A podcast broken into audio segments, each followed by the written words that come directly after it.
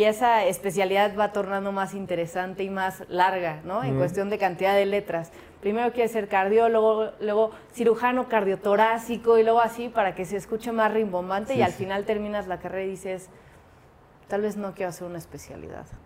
Pues creo que yo me enfocaría como en, dos puntos principales. Uno es a las empresas, mm. que al final de, cuentas las empresas están contratando a estos colaboradores y si no se fijan o no le prestan atención a esta salud integral de cada uno de los colaboradores y colaboradoras, pues al final les va a acabar saliendo más caro porque tú le dedicas tiempo y preparación a esos elementos dentro de tu empresa. Te mandaban un mes ahí y falleció un amigo, o sea, no un amigo amigo, un paciente, mm. que al final de cuentas cuando empiezas a tener relación, pues, te involucras, ¿no? Con Glenn le voy a decir, Glenn, dame la mano, ¿no? O sea, no me voy a esperar a estar en otro espacio porque aquí nos ven feo. Pues es problema de ellos, ¿no? No, es problema mío. Cierra los ojos. Hola, ¿qué tal? Muy buenos días, buenas tardes o buenas noches. Depende del lugar en el que nos estés viendo. Hoy, aquí en tu espacio Líderes al Descubierto, tenemos a la doctora Joan Holoy.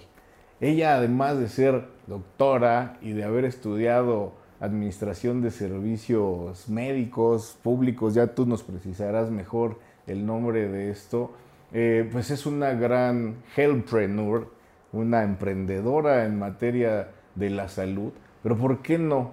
Igual que hacemos siempre en este tu espacio, dejamos que Joan nos explique a través de su historia de vida cuáles son esos retos, cuál, ha sido, cuál ha sido el camino para poder desarrollar pues todo este espíritu que tienes de emprendimiento, pero también de gran ayuda a la sociedad, eh, y que todos nuestros internautas puedan irse ahorrando pasos innecesarios, desagrados, o más bien que puedan ir recolectando muy rápidamente éxitos a partir de inspirarse en lo que tú bien has hecho. Bienvenida a este espacio, Líderes al Descubierto. Muchas gracias, muchas gracias por la invitación. Estoy muy contenta de compartir este espacio porque siempre aquellos doctores usualmente nos ubican como ese doctor de consultorio, o de gabinete o de imagen y lo que sea y, no tenemos este, este espacio para compartir que, que, existen diferentes retos y diferentes objetivos dentro de la salud, no solamente es atender a un paciente dentro de un consultorio o tener una especialidad, ¿no? Entonces, muchas Oye, qué buena cosa y arrancas, arrancas fuerte porque Además, yo creo que sí es bien importante el que puedas situar a muchos colegas tuyos en esta parte de todos los ámbitos en los que la medicina, la salud en un concepto más amplio se pueden desarrollar y que tengan a la mano inspiración para poder hacer cosas diferentes que igual van a incidir en, en la prevención, que ya tendrás espacio para hablar de de JJ Previene, que justamente debe venir de tu nombre, lo intuyo, eh, y que me parece muy interesante porque eh, hemos tenido entrevistas muy cercanas a esta donde hemos hablado mucho de la prevención. En la entrevista que le hiciéramos a Elisa Suárez, hablábamos de la prevención como parte de la salud de las empresas, ¿sabes? Desde la visión del compliance y todo esto y hacíamos una conclusión de cómo la prevención siempre resultará más eficiente y más económica, o bueno, si hablamos de eficiencia tendríamos que hablar de que es costo económicamente mejor, ¿eh? exacto, que lo curativo. Te comparto que yo trabajé en la Secretaría de Salud por muchos años y que justamente siempre eh, el, el objetivo era eso, ¿no? Pasar de lo de lo curativo a lo preventivo, sabiendo de los enormes ahorros que eso, que eso puede significar. Totalmente. Pero bueno, abres fuerte, ya le hablas a los colegas y ahora les abrirán un panorama muy interesante también para esas chicas y chicos que están arrancando en la carrera de medicina o están pensando en por qué carrera optar, pues si ahora comparten eh, los objetivos y los logros que tú has tenido, me parece que podrás resultar, segura, no me parece, estoy seguro que resultarás muy inspiradora para ellos. Por favor, Pues al final de cuentas siempre, o sea, empezando ya directo en, la materia de la carrera, y ahorita me brinco un poco a la infancia, este, como que siempre vas en primer semestre de la carrera, sabiendo que es la carrera más larga de la historia, y te preguntan, oye, ¿qué especialidad vas a hacer? Y es como, apenas me sé mi nombre, estoy comprando mi libro de anatomía y ya me estás preguntando qué quiero ser. Sí, sí. Pues quiero estudiar medicina y eso es como lo más básico. Quiero y tengo ese interés profundo por el ser humano. Ya qué va a pasar después, ya es otra historia. Y sobre la marcha de la carrera te siguen preguntando lo mismo, ¿qué especialidad? Y obviamente vas pasando por estos semestres y, esa especialidad va tornando más interesante y más larga, ¿no? En cuestión de cantidad de letras. Primero quieres ser cardiólogo, luego cirujano cardiotorácico y luego así para que se escuche más rimbombante y al final terminas la carrera y dices, tal vez no quiero hacer una especialidad. Claro. Entonces, y es completamente válido y al contrario, no todos los doctores y doctoras necesitamos ser un especialista, porque hay muchas áreas de oportunidad que se detectan a lo largo de la vida o a lo largo de la carrera y cada una de las personalidades te van llevando por ese camino, ¿no? Entonces, desde ahí fue, fue como me fui dando cuenta que definitivamente no hubiera escogido otra carrera, medicina me encanta, pero me dio las bases para saber que el ser humano, uno, necesita ser un poco más preventivo, como bien lo acabas de decir, tenemos en nuestro país esa falta de enfoque hacia la parte de prevención y nos esperamos a estarnos moribundos para ir al servicio médico ¿no? y decir, ya estoy mal, ahora qué hago, en lugar de verlo como antes y ver esa forma de la salud como una salud integral. Oye, eh, déjame, te interrumpo allí porque, por favor. híjole, me, me resuena muchísimo lo que acabas de decir. Me encuentro con mucha gente que dice, yo no quiero saber que, que estoy enfermo. Sí. O sea, no quiero ir a los análisis porque temo a que me digan que tengo algo. Total, si me tiene que dar, pues ya que me dé y lo que Dios quiera o aquello en lo que crean. Así lo estás describiendo, es muy... ¿Qué, ¿Cómo, cómo, cómo concientizar, erradicar, sugerir? Porque al final del día cada quien va a tomar sus decisiones, pero es importante que como en este como en otros medios, pues les acerquemos algún razonamiento que si les hace cambiar de opinión, Ojalá. en razón de las bondades que provoca la prevención, se los puedas compartir. ¿Cómo lidias tú con eso, Joan? Pues creo que yo me enfocaría como en, dos puntos principales. Uno es a las empresas, mm. que al final de, de, cuentas las empresas están contratando a estos colaboradores y si no se fijan o no le prestan atención a esta salud integral de cada uno de los colaboradores y colaboradoras, pues al final les va a acabar saliendo más caro porque tú le dedicas tiempo y preparación a esos elementos dentro de tu empresa y si se acaban enfermando de una de, algún tema, de un EPOC, ¿no? de, esta dificultad respiratoria derivado de mal praxis en casa de que cocinan con leña o lo que tú quieras, pues al final de cuentas eso se ve reflejado en que pues a la larga ese, ese colaborador te va a dejar y vas a tener que capacitar otro colaborador. Uno. Y dos, es esta parte de equipo que tú estás formando, pues vale la pena prestar atención en la salud de estos colaboradores. Y por otro lado, a, las personas como personas individuales, pues sentirse mal nunca es parte de tu, de tu día, ¿no? No es como que te despiertas al día y dices, ojalá no me sienta mal, ¿no? O sea, como que das por hecho que vas a estar bien y que la mente controla todo pues al final de cuentas, si tienes algo de salud, salud física, pues es bueno detectarlo a tiempo y hablando de que somos el país número uno de diabetes, hipertensión, obesidad y sobre la marcha espero ir mencionando otras cuantas. Es súper triste saber que somos el número uno de eso y que no estamos haciendo nada como tal, ¿no? Claro. Entonces, si nosotros pudiéramos tener pues esos dos puntos. Uno, como empresa, tener esta parte de prevención porque son tus colaboradores y son los que te dan los resultados de tu, de tu compañía y tú como persona no te quieres despertar sintiéndote mal. Entonces pon un poco de prevención. Si tienes prevención, no quiere decir prevención igual a medicamentos. Sí. Es nutrición y ejercicio. Esa es la base de la prevención.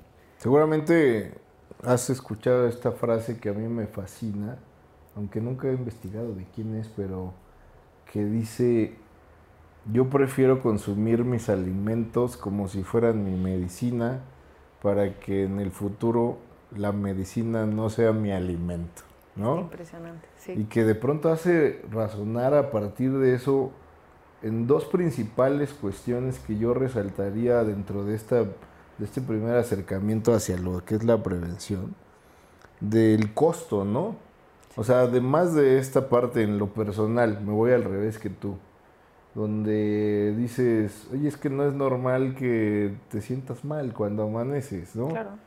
Pero la otra es, hoy es carísimo enfermarse. Carísimo. O sea, de verdad, eh, yo tengo unos gemelos desde seis años que yo creo que el, dentro de las cosas más valiosas de que vayan a la escuela es que se van y se enferman y generan anticuerpos como consecuencia de ello.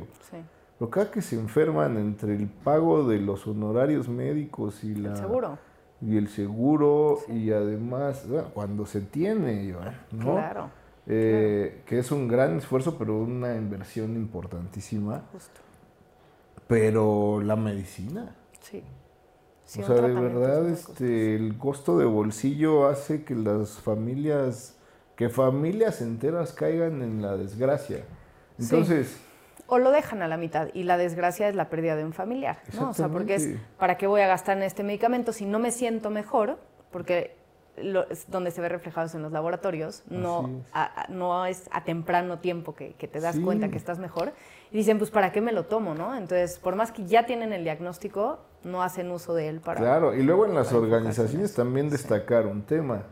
Eh, cuando los quienes lideran las organizaciones se comprometen a, a invertir en seguros, en check-ups y todo esto, además de que no va a faltar el trabajador porque está bien y que va a ser más productivo al uh -huh. sentirse bien, la otra es que los, los, seguros te evalúan el riesgo cada año, ¿no? Correcto. Y mientras más enfermos tienes, pues más caro sale el seguro. Claro. Entonces, también por un tema que suma a las utilidades de las empresas, sí.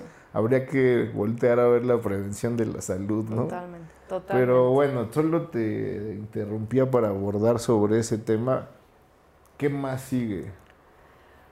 No, pues sí creo que este, es un tema súper complejo y ha tenido esa importancia a raíz de, de, la pandemia, ¿no? O sea, como que ahora las personas están buscando este equilibrio en su vida, diciendo o poniendo esos límites que, que antes no, no, se ponía, ¿no? Era trabajar a arduas horas o no tener esos límites porque si no contestas un correo, si no haces el reporte o vas a ser mal visto en lugar de decir hasta aquí porque necesito descansar o necesito hacer ejercicio, uh -huh. necesito estar con mi familia, ¿no? Entonces entra esa parte de pues encontrar tu equilibrio, no quiere decir que todas y todos seamos iguales, al contrario, pero buscar ese espacio para que tengamos ese equilibrio y que no lo dejemos. Y es tener muy claro esos límites sin importar en qué, en qué espacio estemos. Bueno, hablando de los doctores, ¿qué te puedo decir de las guardias en Uf. el internado, no? O sea, no bueno.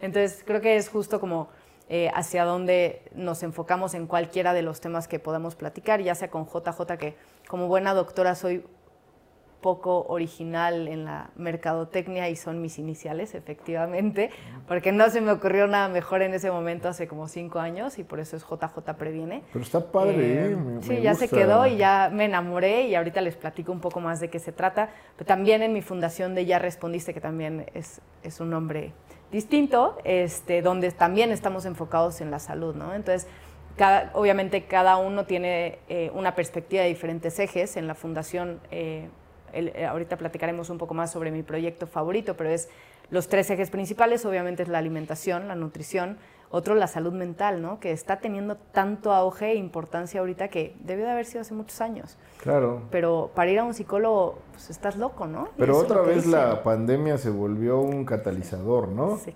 O sea, y se habló mucho de que la, de la pandemia siguiente a la de H, ¿cómo se llama? No, No, COVID, COVID, Ah, ¿no? sí. Este, es que fíjate, a mí no me gusta mucho pensar en el tema SARS-CoV-2. pandémico, SARS-CoV.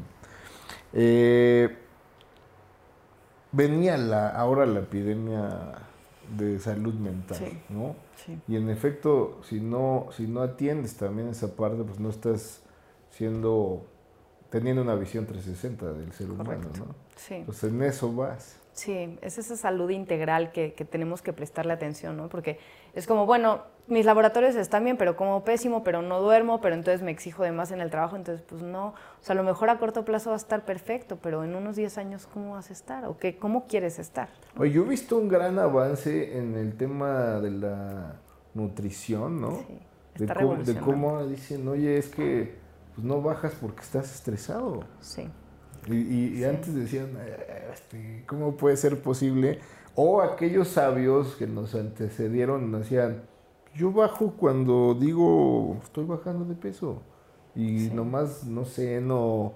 Y ahora dices, pues es que lo que hacía mi abuelo era ayuno intermitente. Correcto. Y, pero además tenía esta mentalidad de decir, estoy bajando de peso, ¿no? Y estoy tranquilo y estoy durmiendo bien.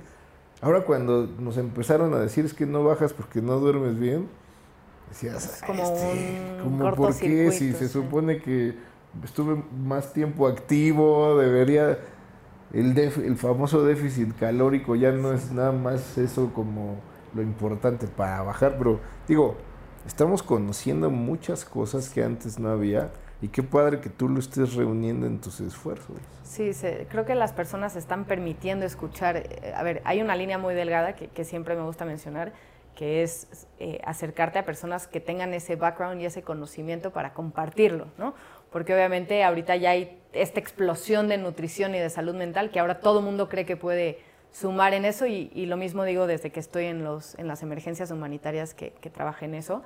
Eh, pues no es solamente subirte y quitar las piedras, ¿no? O sea, necesitas realmente tener conocimientos reales mm. de lo que estás expresando, porque si no, no te das cuenta del daño que puedes hacer eh, pues a las personas que te escuchan, ¿no? Y que, empiezan a tenerte esa, esa fe o esa, esa certeza. Y, y, siempre agarro este remedio casero que obviamente eh, mi abuela, que ya no está aquí, pero siempre era como bueno, pues son los remedios caseros de la abuela. Tú te quemas y ¿qué te tienes que poner? Mostaza, clara de huevo, este, pasta de dientes, lo que se les ocurriera, ¿no? y, eso sigue en las generaciones de ahorita. Es, te quemas, pues ponte eso. No, a ver, vayamos realmente a la ciencia de qué es lo que nos está diciendo para eso compartirlo, no, no seguir con estas ideas eh, pues que, siguen de generación en generación. Híjole, entras a un tema al que decía, decía una jefa que tuve, eh, no voy a caer en provocaciones, ¿no? Pero, pero solo por aquí hacerle un poquito de, no de dilema, ¿no? Sino de posicionar corrientes. Porque luego, luego resulta que algunos de esos remedios pues sí se basaban en alguna medicina herbolaria, un tema así, ¿no? Sí. Y luego sí creo que de pronto hay como cortes muy rígidos donde eh, simplemente los alópatas y los homeópatas y todo este rollo y la medicina asiática o oriental eh, genera un tema interesante, pero, pero sea el punto que quieres destacar y que es el privilegio de la ciencia, o por lo menos de la investigación de qué hay detrás de esa medicina o de ese remedio, porque pues, también yo no he leído una caja de medicina que no tenga contraindicaciones, ¿no? Entonces dirías lo mismo, ay, ¿cómo le pones aceite o mostaza? Le va a pasar, pues mejor un cachito sí jala, ¿no? Eh, entonces, tema, tema, tema escabroso, pero no te zafes y cuéntanos de ¿Cómo llegaste al tema de la salud desde esa niña joven? estudios? ¿Qué te inspiró? ¿Tu padre, tu madre? ¿Cuál es? ¿De dónde vienes? Creo que es un mix de todo. Este, a ver, paréntesis del tema pasado. Sí, sí. Amo la medicina alternativa. Ok. O sea, justo creo que ese mix de. Porque la medicina alternativa, obviamente, pues, lleva siglos de conocimiento que nosotros hoy en día no. Entonces justo se trata de ir encontrando este, esta mezcla de ambas cosas para la salud tanto mental como, como física y nutricional. Eh, tan es así que muchos de los alimentos hoy en día pues vienen de eso. Y ahorita los estudios de la psilocibina vienen con todo. Y eso lleva siglos, ¿no? Y ahorita ya se está tratando depresión, ansiedad, eh, adicciones, eh, cáncer, todo con la psilocibina que lleva siglos, ¿no? Entonces no es que esté peleada con una con otra, no soy de esos médicos alópatas, al contrario, es una medicina alternativa que que te hace verlo como una medicina integral, que es la mente, el cuerpo y, el alma para que estén acorde, ¿no? Qué interesante el tema de la em, psilocibina que, digo, a veces, yo soy, yo, yo soy de origen abogado, aunque luego ya me pregunto dónde encajo, ¿no? Pero, pero los médicos y los abogados tenemos unos, unos este, vocablos eh, tan rimbombantes que, bueno, es una sustancia que se encuentra en la naturaleza, en los hongos, ¿no? Claro. Eh, está otra que sale del maíz también, ¿no? Sí. Eh, y que bueno, pues eh, por mucho tiempo, bajo la administración del presidente Dixon, se le declaró el enemigo público número uno, y eso hizo que se enterraran expedientes completos de cómo la psilocibina podía resultar en un agente de tratamiento de esquizofrenia y un montón de padecimientos y que ahora, 100 años después, eh, incluso el gobierno de los Estados Unidos eh, manifestó la inversión, corrígeme tú, pero creo que son 100 mil millones de dólares a la apertura de investigación otra vez alrededor de la psilocibina y ya varios países también se desdoblaron en ese esfuerzo. Creo que hace unos meses un país ya dijo, yo sí ya voy por, fue Alemania, Holanda, algunos de ellos, ¿no? Entonces, eh, solo para situar de qué estamos hablando, porque sí, perdón. acá nos gusta un poco... Perdón, No, nos gusta lanzar los conceptos con los nombres adecuados, pero sí queremos que esa niña joven, jovena, sí. eh, no tan joven, digo yo, escuche estos temas y podamos irnos despertando a que así como un día nos negábamos a cierta creencia y luego vino un montón de evidencia a decirnos, no, pues la onda está así, ¿no? Es abrir la mente, es abrir la mente y saber que existen otras cosas y que nos puede estar ayudando. Pero qué padre que te, que te, que te guste esto porque no me dejarás mentir, pero muchos de tus colegas son muy peleoneros y estrictos en ese sentido. Sí. Sí, pero al final de cuentas justo, o sea, depresión es, es la época de más auge de esto, ¿no? O sea, y deja, o sea no se dice auge, obviamente, pero con, con, más incidencia de estos casos. Entonces busquemos que, cuáles son las causas y, busquemos unas alternativas para no tenerlos dopados todo el tiempo, sino que puedan seguir siendo funcionales, ¿no? Entonces, y eso trae consecuencias o trae este análisis interno de la niñez, ¿no? Y, con respecto a tu pregunta, pues obviamente eh, fui formada en una familia eh, que amo, o sea, cuando me dicen, ¿quién, quién es tu, tu, ejemplo a seguir? Pues mm.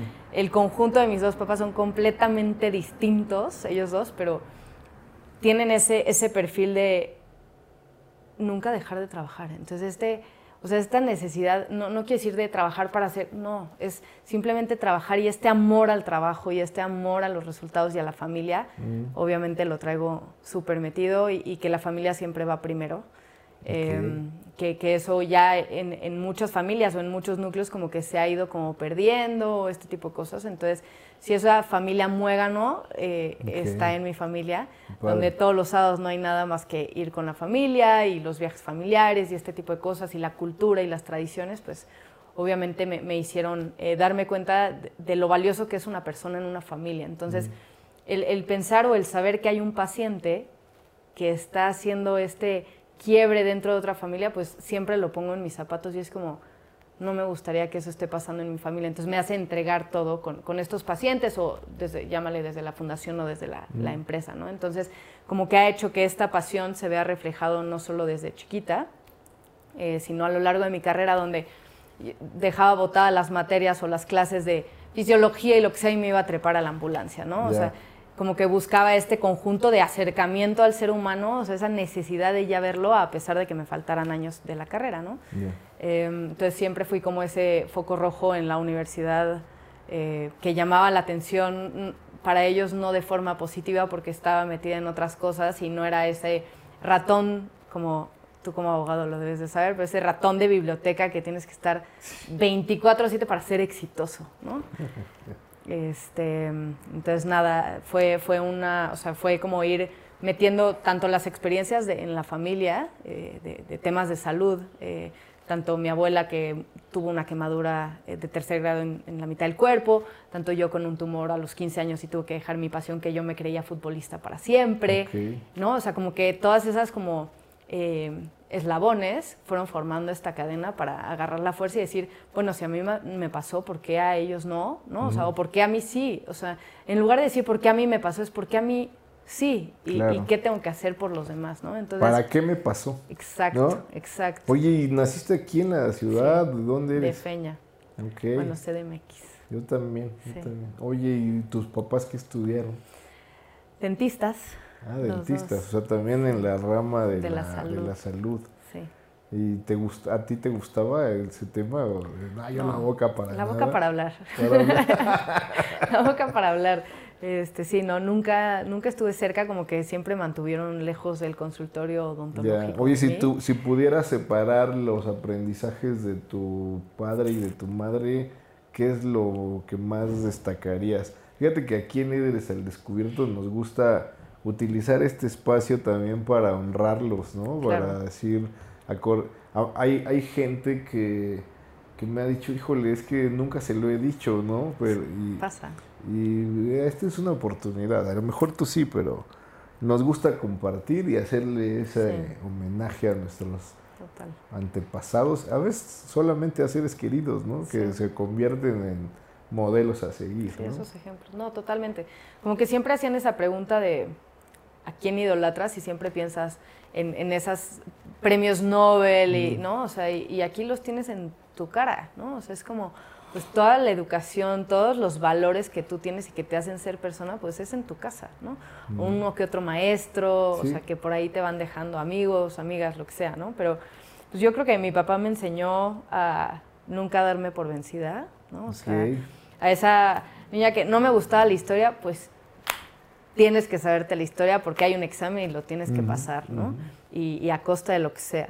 Este, y, y mi mamá me enseñó ese lado de, de la vida donde pues, la vida se vive solo una vez, ¿no? Entonces hay que disfrutarla, hay que vivirla, hay que ser genuino, hay que ser único, hay que decir las cosas como son, ¿no? O sea, esa, esa transparencia, o sea, es, es otro nivel, o sea, que, que a muchas personas no les gusta, ¿no? Y es por sus propios prejuicios, pero cada día que, que va pasando la vida digo, "Puta, hay que decir las cosas como son, ¿no? O sea, obviamente con un poco de tacto, no es como que yo Sí, llego sí. con un paciente y le suelto la noticia de una, ¿no? Uy, qué tema. Eh, Pero, qué pero es, tema.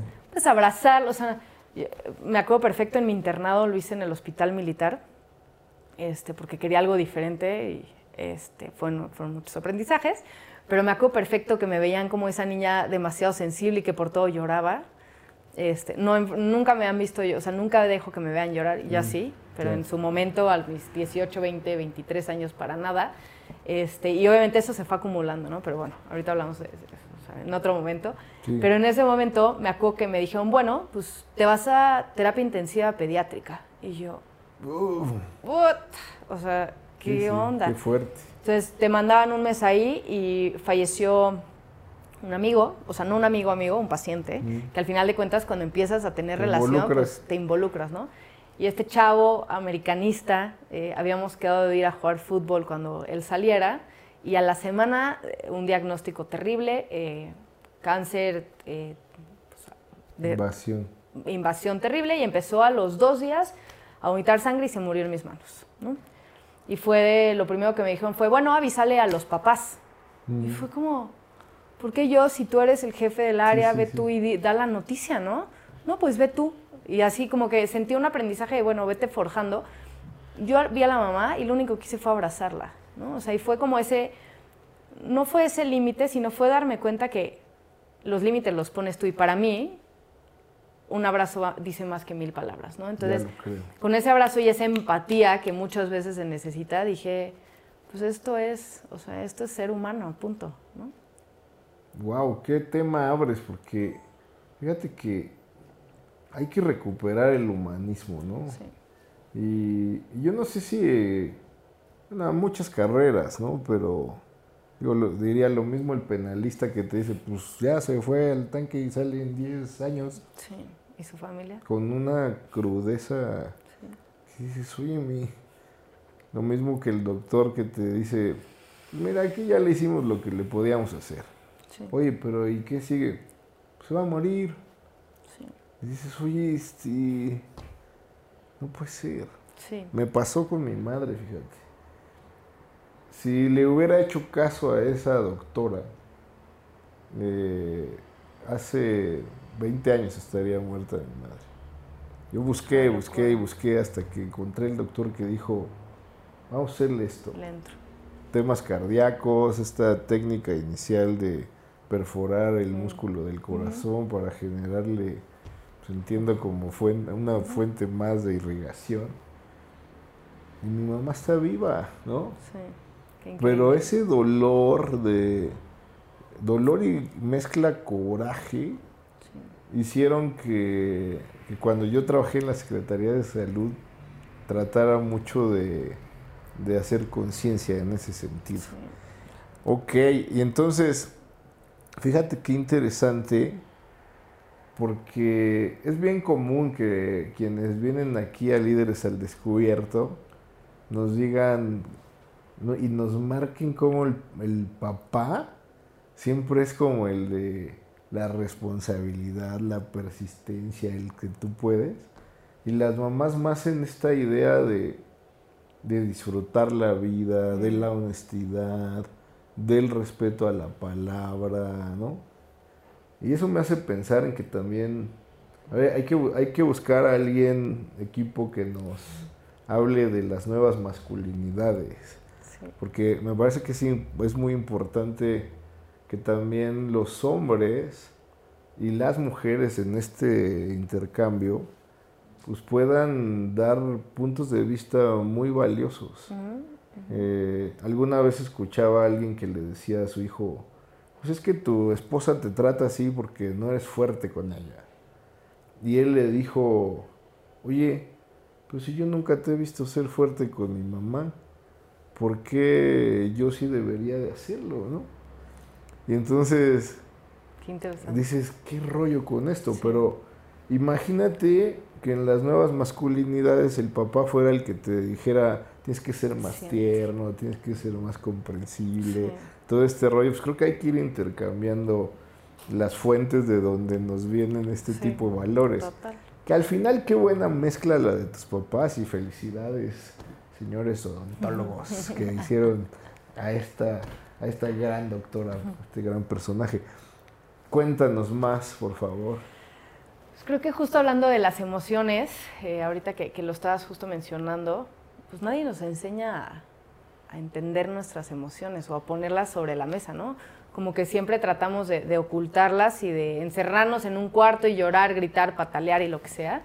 Este, y justo ese es eh, uno de, de, los programas que más me gusta ahorita que estamos llevando, eh, pues sí, por razones de la pandemia se dio, ¿no? Pero esto es algo que ha estado toda la vida, ¿no? Y eso es justo, es, es, es, importante hacer este hincapié, que definitivamente la salud mental no se, o sea, no se desencadenó todos los problemas que, que están y que vienen, porque vienen problemas brutales en las niñas, en los niños, en las escuelas, en la forma en la que conviven después de haber estado dos años encerrados, las familias que se conocieron de formas que no se conocían de estar dos años encerrados, y ahora este nuevo ejemplo de vida de, pues yo no quiero ir diario a la oficina, ¿no? Buscar este espacio donde tú puedas estar en casa trabajando.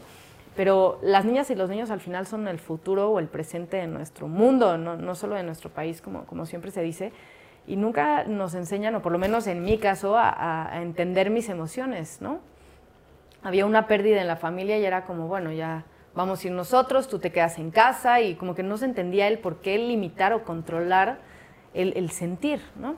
Entonces, eh, en mi fundación de Ya Respondiste, eh, decidí buscar a mi psicóloga, que ya no es mi psicóloga actual, ¿no? Pero en su momento eh, la amo y la adoro con todo mi corazón y justo este acompañamiento psicológico me parece fundamental dentro de la, de la integridad de, de, las personas, este, de forma continua, ¿no? Justo ayer, es un paréntesis, pero justo ayer me decía una, una amiga que, ¿por qué te esperas a ir a terapia de pareja cuando ya hay problemas? y no para irse conociendo, como que nunca te dicen, bueno, vayan, ya se van a casar, bueno, vayan a terapia de pareja. Y es como, ¿para qué si todo es perfecto y color de rosa, no? Y es lo mismo que como individuo, es ir trabajando las cosas porque diario el cerebro se va llenando de esas, de esas ideas o de esos prejuicios o de esas experiencias o expectativas sobre todo y se descubren en un momento donde ya todo explota, ¿no? Entonces, en este caso en la fundación decidimos diseñar un proyecto que se llama Cocoxcali, que es la Casa de la Salud de Nahuatl. Eh, amo mi país, amo México y amo la gente, entonces justo siempre trato de que los nombres estén vinculados con algo de mi país, que me ha dado demasiado. Este, y lo que hacemos ahí es que pintamos canchas. Eh, a ver, esa es como una semilla del proyecto, ¿no? Eh, pero la parte importante del proyecto es que les enseñamos a las niñas y a los niños a entender sus emociones, desde dónde las sienten, cómo las trabajan, es un programa de wellness súper integral, eh, donde ellos aprenden a respirar, que nadie nos enseña a hacer respiraciones, ¿no? Es que todos sabemos respirar, claro, ¿no? Claro. Es innato. Claro.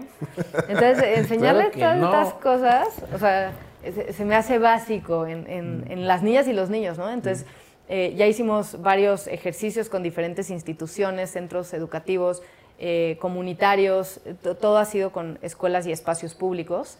Eh, donde sabemos que, que, viven esta violencia intrafamiliar o abuso de sustancias o cosas realmente fuertes, que asumimos que todo va viento en popa y que pues, ya estamos a la mitad del año, empieza la NFL y ya se acabó el año.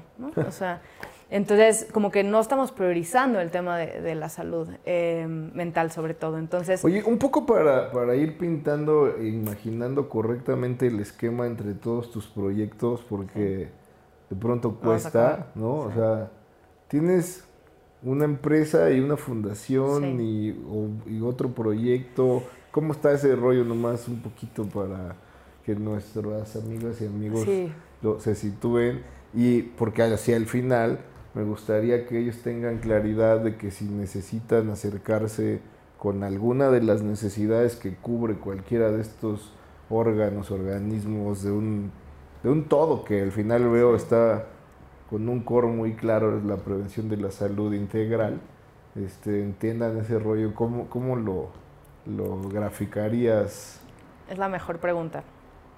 Em, la gráfica es que no puedo estar en una sola cosa y dar todo por eso, si no se puede dar eh, todo a diferentes, ¿no?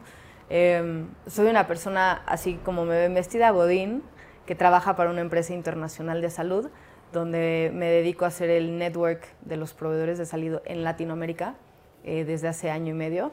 Y paralelo a eso, eh, y en mi vida nocturna y fines de semana, tengo mi fundación que está enfocada en salud integral, como lo mencioné como muy rápido al principio, es nutrición, salud mental y salud física, enfocado mucho en prevención de quemaduras, pues por el, tributo a mi abuela, que somos el país número uno de niños quemados y no hacemos nada más que el tratamiento, ya que el niño está sufriendo sabiendo que las quemaduras, pues psicológicamente es la causa más fuerte de, secuelas, ¿no? En las niñas y los niños. Entonces, ahí eh, mi semilla para fomentar la prevención es sumamente complicado porque si no lo vives, no hay ese interés por el tema, em, y ahí está Coco Scali con el tema de la salud mental, ya como poniendo eh, en ejemplo y en materia. Y por otro lado tengo JJ Previene, que es mi empresa que nació hace seis años todo nace de la nada y, simplemente es darle cuerda. JJ em, Previene empezó porque daba clases de anatomía en una escuela y me preguntaron que si tenía un servicio, o sea, que si conocía alguna enfermera, como que todos creen que nos conocemos entre todos. Entonces eh, me preguntaron si tenía una enfermera de contacto y les dije, ¿cómo? Yo tengo una empresa que se dedica a eso. Al día siguiente ya tenía notarios, todo para escriturar una empresa que iba empezando desde cero sobre todo con el enfoque de escuelas, porque siempre estuve enfocada en eventos masivos, campamentos y cosas así, que pues sí, como paramédico de la Cruz Roja desde hace 15 años, pues esos contactos y esa gente con, amor al, prójimo, pues era quienes mandaba yo a estos eventos, pero decidí darle esta formalidad y esta nueva área de oportunidad a las escuelas, eh, donde me di cuenta que mm, somos, estamos en pañales. O sea, primero empecé mandando doctores y doctor, puras doctoras, la verdad es que ahí sí, eh, no, puedo mentir, el, 98% de mi elenco y de mi equipo son mujeres. Este, y tenía una doctora y, dije, bueno, a ver, vamos a registrar cuántos casos tenemos al día y cuántos casos tenemos de esto y del otro. Entonces empecé a poner todo. Y empecé a agarrar y por dos años estuve nutriendo, nutriendo, nutriendo la base de datos. Y ahorita estoy en un proceso de una pues sí, de, una exploración nueva, porque me di cuenta que somos el país número uno de abuso sexual. Uf, qué triste. Predominante en escuelas, casas y escuelas, y no estamos haciendo nada. Y yo próximamente voy a tener una familia y no quiero creer que voy a mandar a mis hijos a una escuela y estar tranquila. O sea, ¿qué te da esa paz de que mis hijos vayan en una escuela y no les esté pasando nada cuando es un safety place, ¿no? Entonces, justo.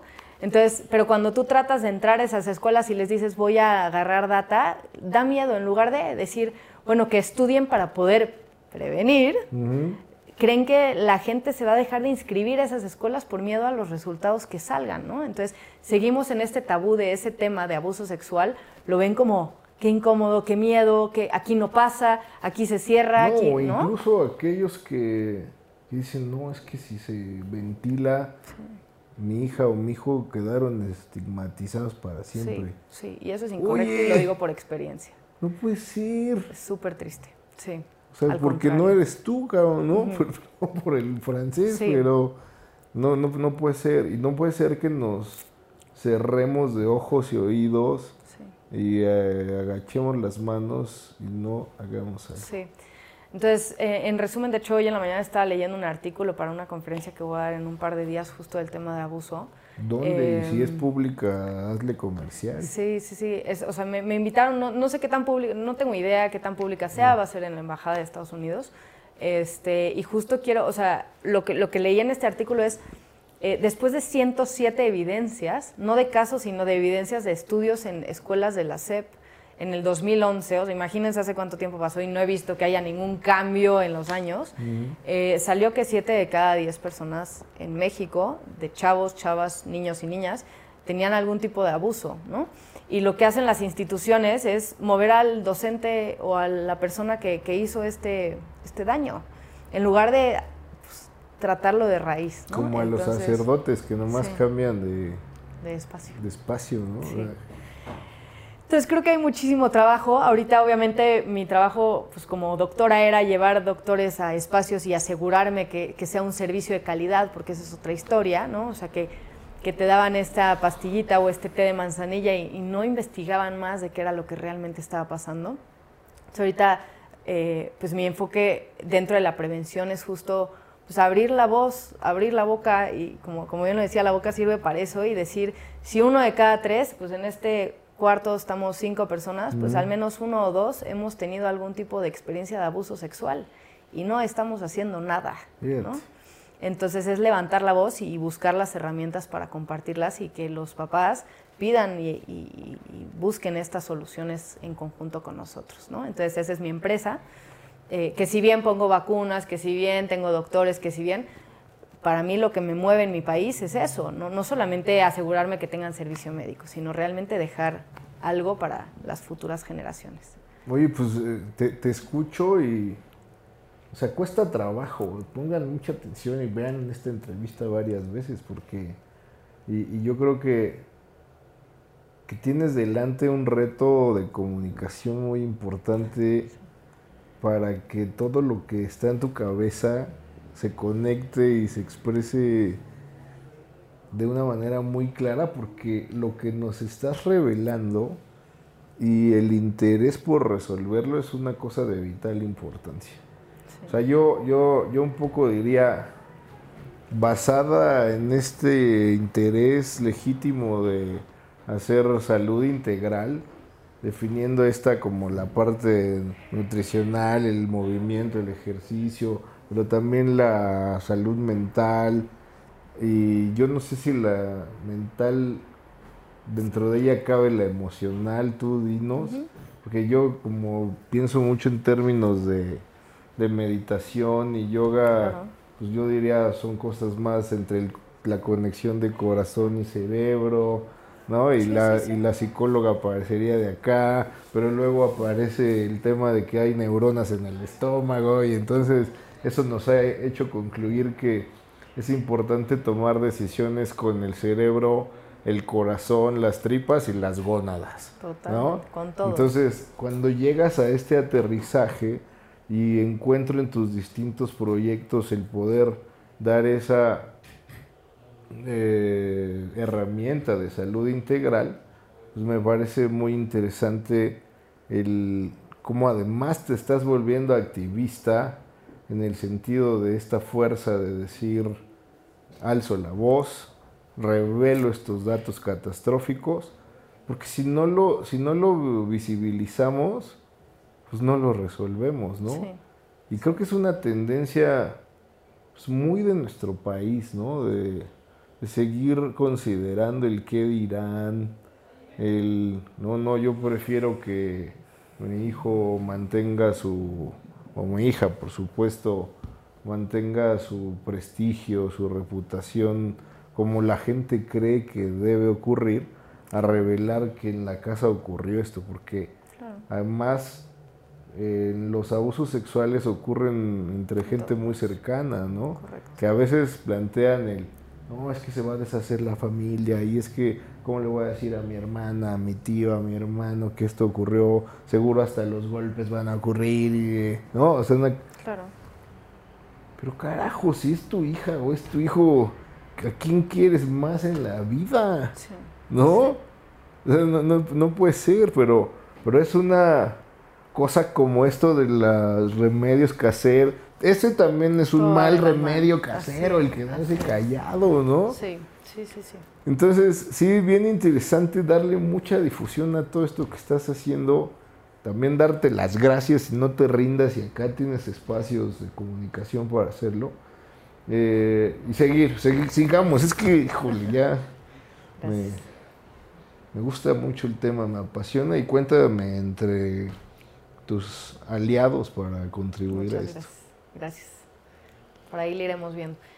Y ya, o sea, ahí creo que ya puse el panorama prácticamente o sea, general de, estos emprendimientos que, han ido tornando a, pues en materia a dar resultados, este, sumando a personas súper valiosas a mi equipo, que si bien para mí un equipo debe de estar integrado de personas que, crean en tu proyecto, que crean ellos en su trabajo y en ellos mismos, para que se pueda formar este equipo. Entonces estoy súper agradecida de seguir sumando estos elementos tan valiosos porque entre más seamos, pues los resultados van a ser mejores, ¿no?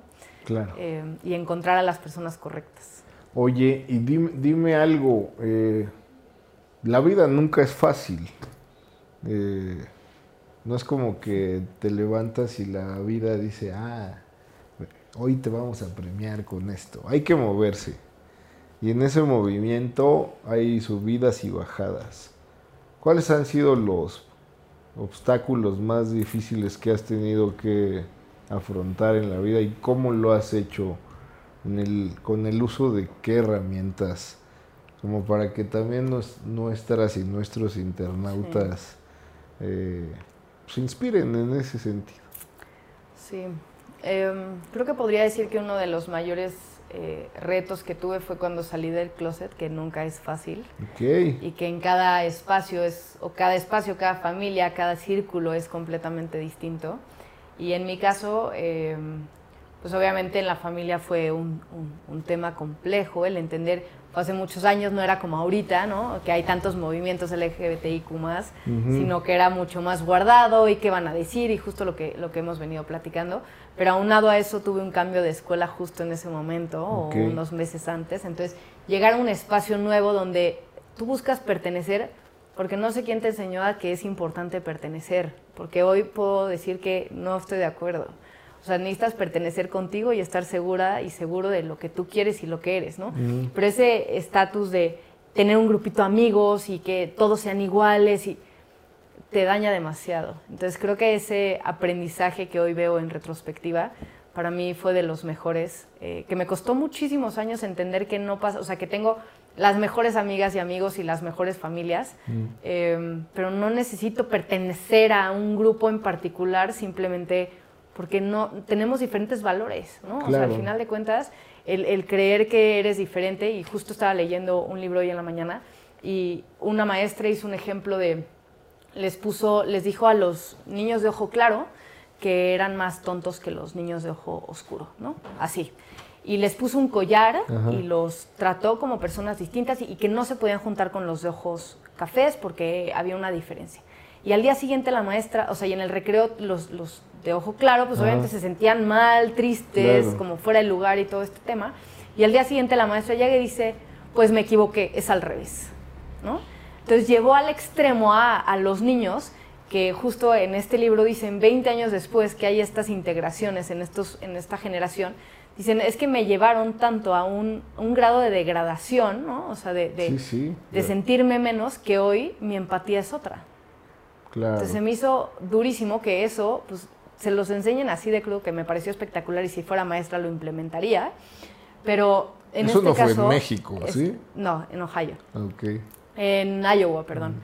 pero me pareció espectacular este ejemplo para ponerlo en materia aquí que, bueno, eres de esta familia o vienes de aquí o te gustan las niñas o te gustan los niños o no te gustan, ya es un prejuicio y ya automáticamente eres de otro bando, ya sabes, o de otro mundo, o eres ese marciano que, que cuesta sí, te lanzan al mundo de las minorías, ¿no? Sí, Donde además no es solo que sea minoría, sino como que se, se estigmatiza como si es minoría es porque están disminuidos, ¿no? O sea, un rollo horrible. Lo mismo con las mujeres, ¿no? Que al final somos más mujeres hoy en día, pero igual nos consideran como, o sea, o se dice por todos lados que somos esa minoría, pero ¿a qué se refieren con minoría? Cuando estamos ahorita agarrando, o sea, rompiendo estos techos de cristal en, en el área de tecnología o, o en el área de, de, las doctoras, pues que no podían ser urólogas, que no podían ser ginecólogas. ¿Qué es esto, no? O sea, Sí, solo sí. podían ser dermatólogas. Es como, a ver, rompamos estos estereotipos que nos hacen, pues, en nuestra mente nos juegan chueco, ¿no? Oye, y desde las fundaciones tienes una vertiente que privilegie a gente que no ha salido, ya salió o está en camino de salir del closet. Es rarísimo o, porque o sería también estigmatizar. Yo tengo alguna cosa que resolver que es a, ve- a veces digo, ¿por qué hacerlo notar tanto Claro, si no quiere, si quiere ser igual, ¿no? claro. Sí. Eh, por ejemplo, yo tengo un hermano que es gay y, y, platico mucho al respecto con él. A veces, a veces se pone calurosa la plática y le digo, oye, pero nomás es porque yo quiero entender, ¿eh? que no se te olvide. Yo lo adoro y lo respeto y está casado y Emanuel igual me cae a todo dar. es- son padrinos de mis hijos, o sea digamos, no tengo, no, ya, ya no tengo problema, pero me gusta tratar de entender.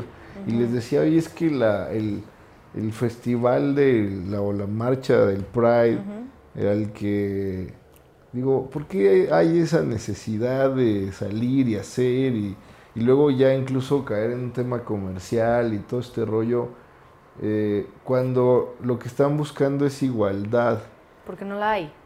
Cuando la haya, tal vez podemos pasar eh, a esa línea donde todos somos iguales, ¿no? Pero en este momento donde todavía no hay esa visibilidad o esa aceptación, que tan es así que en alguno de mis trabajos no me he sentido cómoda y he sido completamente otra persona, por consiguiente mis resultados no son los mismos, no te permite ser tú, y si no eres tú, pues, pues hay que, hay que abrirlo, Otra vez, ¿no? visibilizar Claro, es- es- para luego igualar. Sí, ahora, con respecto al mes del Pride, yo siempre he dicho, pues tiene que ser los 365 días del año, no, no esperarme a un día. Pero lo mismo digo con el resto de los días, de, pues hay que festejar diario, ¿no? O sea, hay que... eh, pues, Celebrar la celebrar la vida. vida y celebrar que estamos aquí y que estamos bien. Y si no estamos bien, pues buscar estas, o que estamos rodeados, ¿no? O sea, como siempre buscar este lado positivo. Este, pero sí, con respecto a eso, sí es esa línea que, pues, si yo me quiero agarrar de la mano, y, y pasó en, en Six Flags, ¿no? Un tema así, pero si yo me quiero agarrar de la mano con mi mujer, ¿no? O sea, Ujú. pues con Glenn le voy a decir, Glenn, dame la mano, ¿no? O sea, Claro. no me voy a esperar a estar en otro espacio porque aquí nos ven feo. Pues es problema de ellos, ¿no? No me es veas. problema mío. Cierra los justo. ojos. Pero no voy a dejar de hacer algo porque los demás se sientan incómodos cuando son problemas de los demás. Si yo estoy en paz conmigo y justo va acorde a los límites, si yo tengo claro mis límites y lo que yo quiero y lo que necesito para estar bien yo, los demás que trabajen su tema, ¿no? Oye, vi que, que además estuviste muy activa durante la pandemia, llevando mucha ayuda a los médicos. Hace rato hablabas un poco de ese burnout, ¿no? En el que entran las empresas y hablando justo del tema de las guardias, ¿no? Que bueno, pues allí se volvió, creo que las, los peores periodos de guardia con temas catastróficos. ¿Qué fue lo que hiciste allí? Un poco para quienes no lo han visto. Y, y si aquellos hospitales, nosocomios que pudieran estar en necesidad pueden acercarse también contigo. Sí. Comedor Rodante es un proyecto que nace de Ya Respondiste también. Es el primer proyecto que empezamos, donde brindábamos alimentación balanceada a los familiares en las salas de espera de hospitales públicos. Lo seguimos haciendo ahorita y las empresas nos buscan para tener ese, ese espacio de team building, lo buscan con nosotros porque creamos ese espacio seguro y a través de la preparación de alimentos, pues ellos aprenden un poco de nutrición hablando de las empresas, ¿no? En particular, o personas físicas o familias, ¿no? O sea, tengo familias que a sus hijos les enseñan justo a cocinar y, cocinan a través de nuestro proyecto, pero sobre todo a tener esta empatía con las personas que están en un momento vulnerable, que nadie está exento a tener un familiar hospitalizado. Y a raíz de la pandemia, pues al final, si nosotros seguíamos entregando estas comidas, íbamos a hacer este foco de contagio, ¿no? tuvimos que pararlo en seco. Este, y ahí, sobre la marcha, me buscaron unos elementos increíbles que decidieron sumarse con nosotros porque estaban como en esa línea delgada de, es que quiero llevar tortas. Y yo, please, no, somos el país número uno de diabéticos hipertensos, no puedes llevar pan, ¿no? O sea, justo es desde ahí de querer ayudar, pero si vas a hacerlo, o sea, si vas a ayudar, hay que hacerlo bien, ¿no? Entonces, este, dimos un giro 360 grados y decidimos enfocarnos en las y los doctores de la primera línea, enfermeras, mantenimiento, limpieza y seguridad de los hospitales de la primera línea, donde eh, preparamos estos insumos, se sumaron restaurantes y todo, y lo llevábamos al personal, porque al final de cuentas, pues ¿dónde comemos nosotros en los hospitales? En las garnachas de afuera. pero tampoco estaba. Un guajolocombo. Claro. Súper nutritivo. pero aguanta, pero aguanta. No, bueno, quien no aguante una jornada completa con un guajolocombo, ya, no, no sabe. No hay problemas. Pero bueno, las consecuencias. Claro, entonces, al final de cuentas, lo que hicimos fue dar este giro para llevar esta alimentación balanceada al personal de la salud para que aguante esas jornadas de rehidratación, kits de protección personal que hacían falta, y eso lo hicimos a nivel nacional, las comidas solo a nivel eh, CDMX y Estado de mm. México.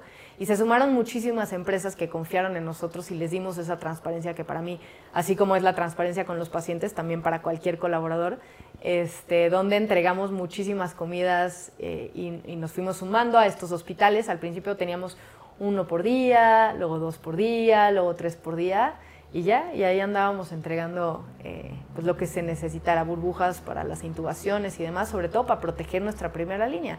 Que si bien algo me doliera recibir esos mensajes de mis amigos en la primera línea caídos, ¿no? Este, hicimos una canción con Iskander y con Lau Guevara, justo de la primera línea, que está compuesta por frases que mis amigos me mandaban de mensajitos de lo mal que la estaban pasando. ¿no? ¿Dónde se puede ver? ¿Está en, YouTube o en Spotify? ¿Cómo se llama? primera línea. Primera línea. Sí. Hay que verla, hay que poner el link. Y el video está igual en, en, YouTube de primera línea por Iskander Lau Guevara y otros colaboradores que se sumaron con ellos eh, a cantarla pero justo fue este dolor y, e impotencia, ¿no? Frustración de no poder hacer más, pero desde Iskander, nuestro... Iskander. Lau, Laura Guevara. Ah, son dos. Iskander es el de... Sí, al labio si te provocas, me voy a besar. Conozco a su papá muy bien, un saludo. todo dar.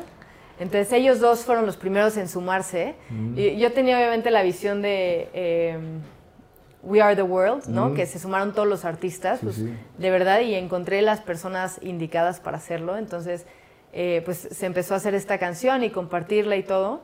Eh, y obviamente ahorita ya reestructuramos nuevamente después de la pandemia, tomamos nuestro tiempo para ahora regresar a lo que era Comedor Rante de, pues los familiares otra vez están atiborrados afuera de los hospitales.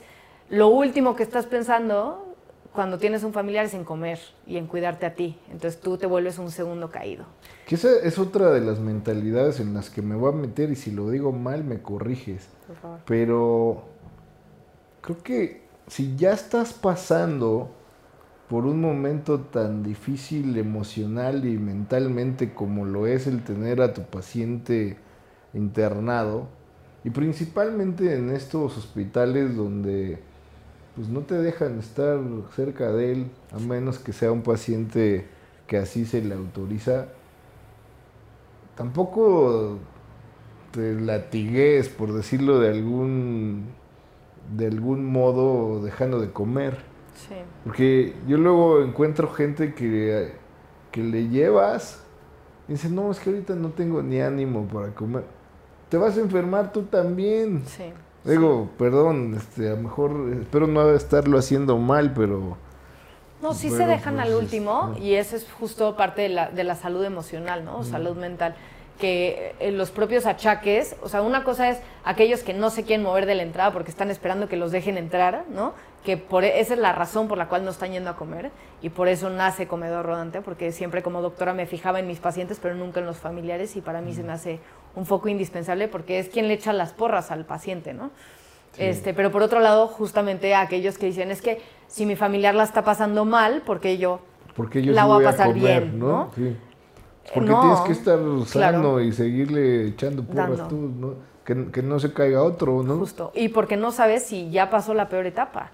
O viene una peor donde tú necesitas estar descansado y comido bien. Exacto. ¿no? Oye, eh, de verdad, muchos aplausos. Eh, qué, qué cosa tan inspiracional. Ahí hay muchos espacios en los que se puede ayudar. Luego la gente dice, es que yo cómo ayudo. Sí. Es que tal, pues... Y, y la verdad es que también hay veces que no hay suficiente difusión. Y estoy seguro que detrás de las cámaras hay un montón de gente que le gustaría ir a hacer esto. Háganlo a través de quien lo está haciendo bien. Porque, miren, creo que al final del día la voluntad será igualmente premiada y valorada si llevan la torta, el sándwich, eh, no sé. Pero también a veces lo que hace falta es una una chamarra, una frazada. Eh, un abrazo. Un abrazo, también así se contribuye. Eh, por ahí Bogart Montiel, mi hijo, iba a cantar, ¿no? Y a, llevar un momento feliz. Estos esfuerzos de, la risa, ¿no? Como elemento medicinal o es, verdad. Lo intenté, pero no se me da. Fíjate. Pero sí. Pero también es una cosa bellísima. Sí, sí, pero bueno, aquí ponerles a la mano, si tú me lo permites, dinos cómo toda esta gente que quisiera eh, ayudar de una forma, pues que ustedes ya invirtieron en planearlo y hacerlo correctamente, pues nos dejemos guiar. No siempre hay que ser líder, a veces hay que ser un genial seguidor, ¿no? Total. Sí, que, o sea, dentro de nuestra página web y, en redes sociales nos pueden buscar. Que aquí estaremos poniendo, por supuesto, para que puedan ustedes hacerlo. Algunas restricciones, unos dons de, a ver, si haces esto, esto, o si quieres encontrar esta otra cosa, ni te acerques, ¿no? Porque de pronto, yo siempre digo que, que las manos nunca sobran, pero me ha tocado. Ya te platicaré de los esfuerzos que nosotros hacemos pero me ha tocado algunos abusivos que andan en sus campañas y cosas como esas y que dicen, ay, me le pego para salir. Y la verdad es que siempre les digo, bienvenido, pero nada de politizar y ese tipo de cosas. Pero bueno, tú dirás. No, así es. O sea, al final de cuentas se busca este, este genuina eh, ganas de ayudar en cualquiera de los aspectos, ¿no? O sea, tanto en JJ el, querer investigar o, abrir las puertas como para que se sepa que hay una necesidad, ninguna escuela es invicta de, los temas, ¿no? Eh, por un lado y por el otro y, por otro lado pues con la fundación pues se puede sumar de cualquier forma no o sea eh, sería cosa de, empezarlo a platicar ya sea eh, con, tiempo con conocimiento con a nivel económico con manos con lo que sea siempre se puede nada más es cuestión de, alinearlo y, de saber sobre todo que para mí es muy importante es que vaya acorde a lo que a ti te gusta hacer, ¿no? O sea, porque si a mí me dicen, oye, Joan, tú amas hacer mil cosas de altruismo, vete a construir una casa. Ya lo intenté y no me gusta, ¿no? O sea, no hagas algo por querer ayudar, algo que no te gusta. Hay demasiadas necesidades encuentra algo que sea de tu campo. Oye, a ver, me parece que en este momento podemos ayudar a los que no quieran irse por el camino de ir a la fundación, pero si no, si no deben de ser tortas, sándwiches o tacos, ¿qué es lo que sí les dirías? Oye, mejor lleven esto. Un plato balanceado.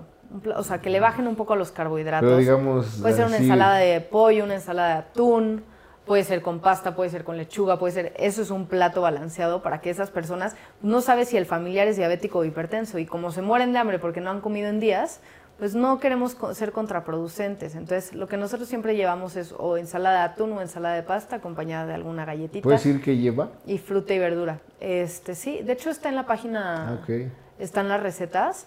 eh, según el perfil de los voluntarios, nos dicen, oye, pues es que yo tengo esto o esto, y, vamos viéndolo. Tenemos un equipo de nutriólogas que nos mm. apoyan, justo para ir viendo hacia dónde nos vamos sin caer en la, en, la línea de, pues es más barato, pues le llevo una torta, o es más fácil, le llevo una torta, ¿no? Entonces es como justo ir jugando con la nutrición real y para eso son las nutriólogas eh, que, toman su tiempo para estudiar, para que nos traigan estas recetas. Pero tú te sabes una, porque, que, a ver, yo, Llego a mi casa y vivo muy cerca del trébol de la salud en Tlalpan y yo me acuso que yo he llevado tortas.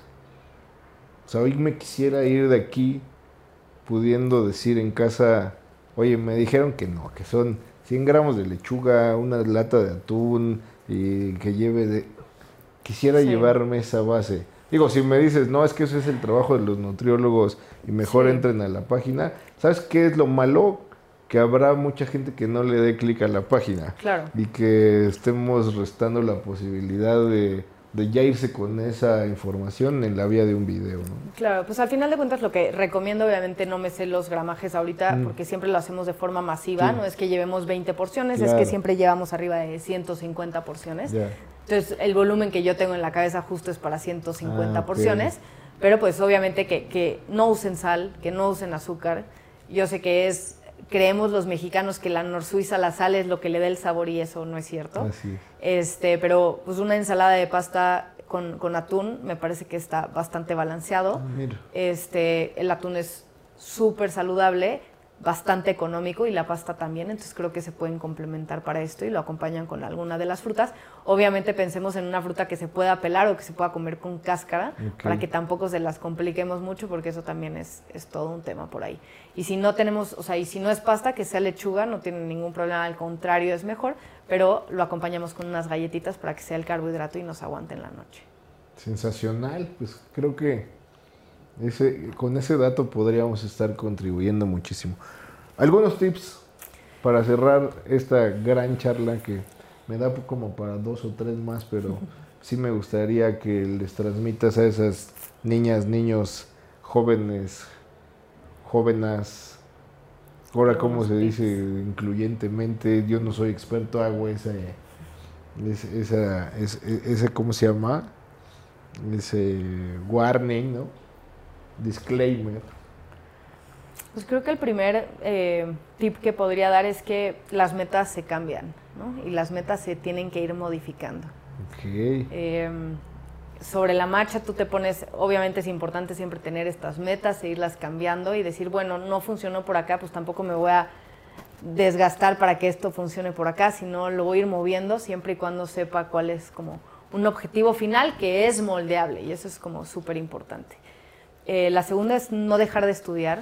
O sea, a mí me parece fundamental el, estudiar, no por ser doctora, tengo que estudiar por las cosas de salud, sino tener, yo nunca se me va a olvidar de un maestro en cuarto semestre em, que llegaba y me decía, o sea, la última pregunta o las últimas dos preguntas de su examen eran de cultura general y es correcto. Todos deberíamos de saber esa cultura general porque el hablar con otra persona ya te debería decir que ayer ganó México mm. o que quién ganó el Wimbledon, ¿no? O sea, ese tipo de conocimientos que a pesar de que no sí soy deportista, pero si no fuera deportista es mm. importante que nos demos esta, esta embarrada de, de política, de historia, de noticias, de lo que sea. Entonces, abramos ese scope que no importa qué hagas, igual la carrera que tú decidas o que estés haciendo, que ya ejerzas, pues al final vas a hablar con humanos y esos humanos necesitan tener eh, pues cualquier conversación, ¿no?